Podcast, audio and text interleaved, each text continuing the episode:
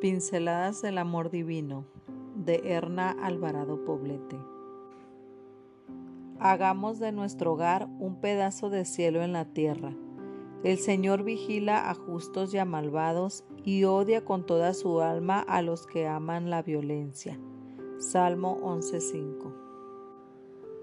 Millones de mujeres, hombres, niñas y niños en todo el mundo son víctimas de abuso y violencia en sus hogares la violencia en todas sus formas sexual, física y psicológica es un atentado a la dignidad humana, la cual ostentamos de haber sido hechos a imagen del Creador.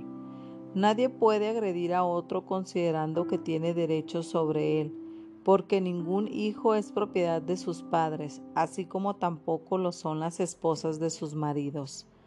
La propiedad de todo ser humano le pertenece exclusivamente a Dios, que es su Creador y Redentor. Es su deseo que cada una de sus criaturas viva dignamente como corresponde a alguien por quien el cielo pagó un alto precio, la vida de Cristo Jesús. Por otro lado, el que abusa comete pecado, porque la violencia es producto de un espíritu no santificado que necesita ser sometido y subyugado a la voluntad de Dios. El que arremete contra otro usando la fuerza física o la fuerza de las palabras para lastimar, herir y lacerar no solo el cuerpo, sino también el espíritu y los sentimientos de su prójimo más cercano, necesita experimentar un nuevo nacimiento que solo es posible si se humilla delante del Señor y reconoce que necesita una transformación total.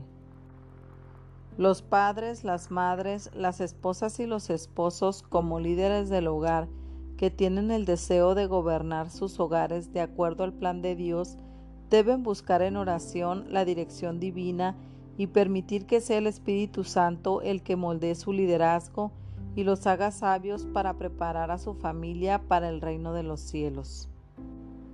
El consejo inspirado dice, la justicia tiene un hermano gemelo que es el amor.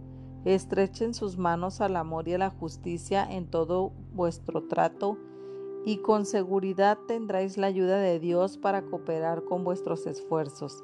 El Señor, su generoso Redentor, quiere bendecirlos y darles su mente, su gracia y su salvación para que ustedes tengan un carácter que Dios pueda aprobar. La autoridad de los padres debiera ser absoluta, sin embargo, no ha de abusarse de este poder. El padre no debiera ser gobernado por el capricho al dirigir a sus hijos, sino por la norma de la Biblia. Cuando permite que rijan sus propios ásperos rasgos de carácter, se convierte en un déspota. Conducción del Niño, capítulo 45, página 269.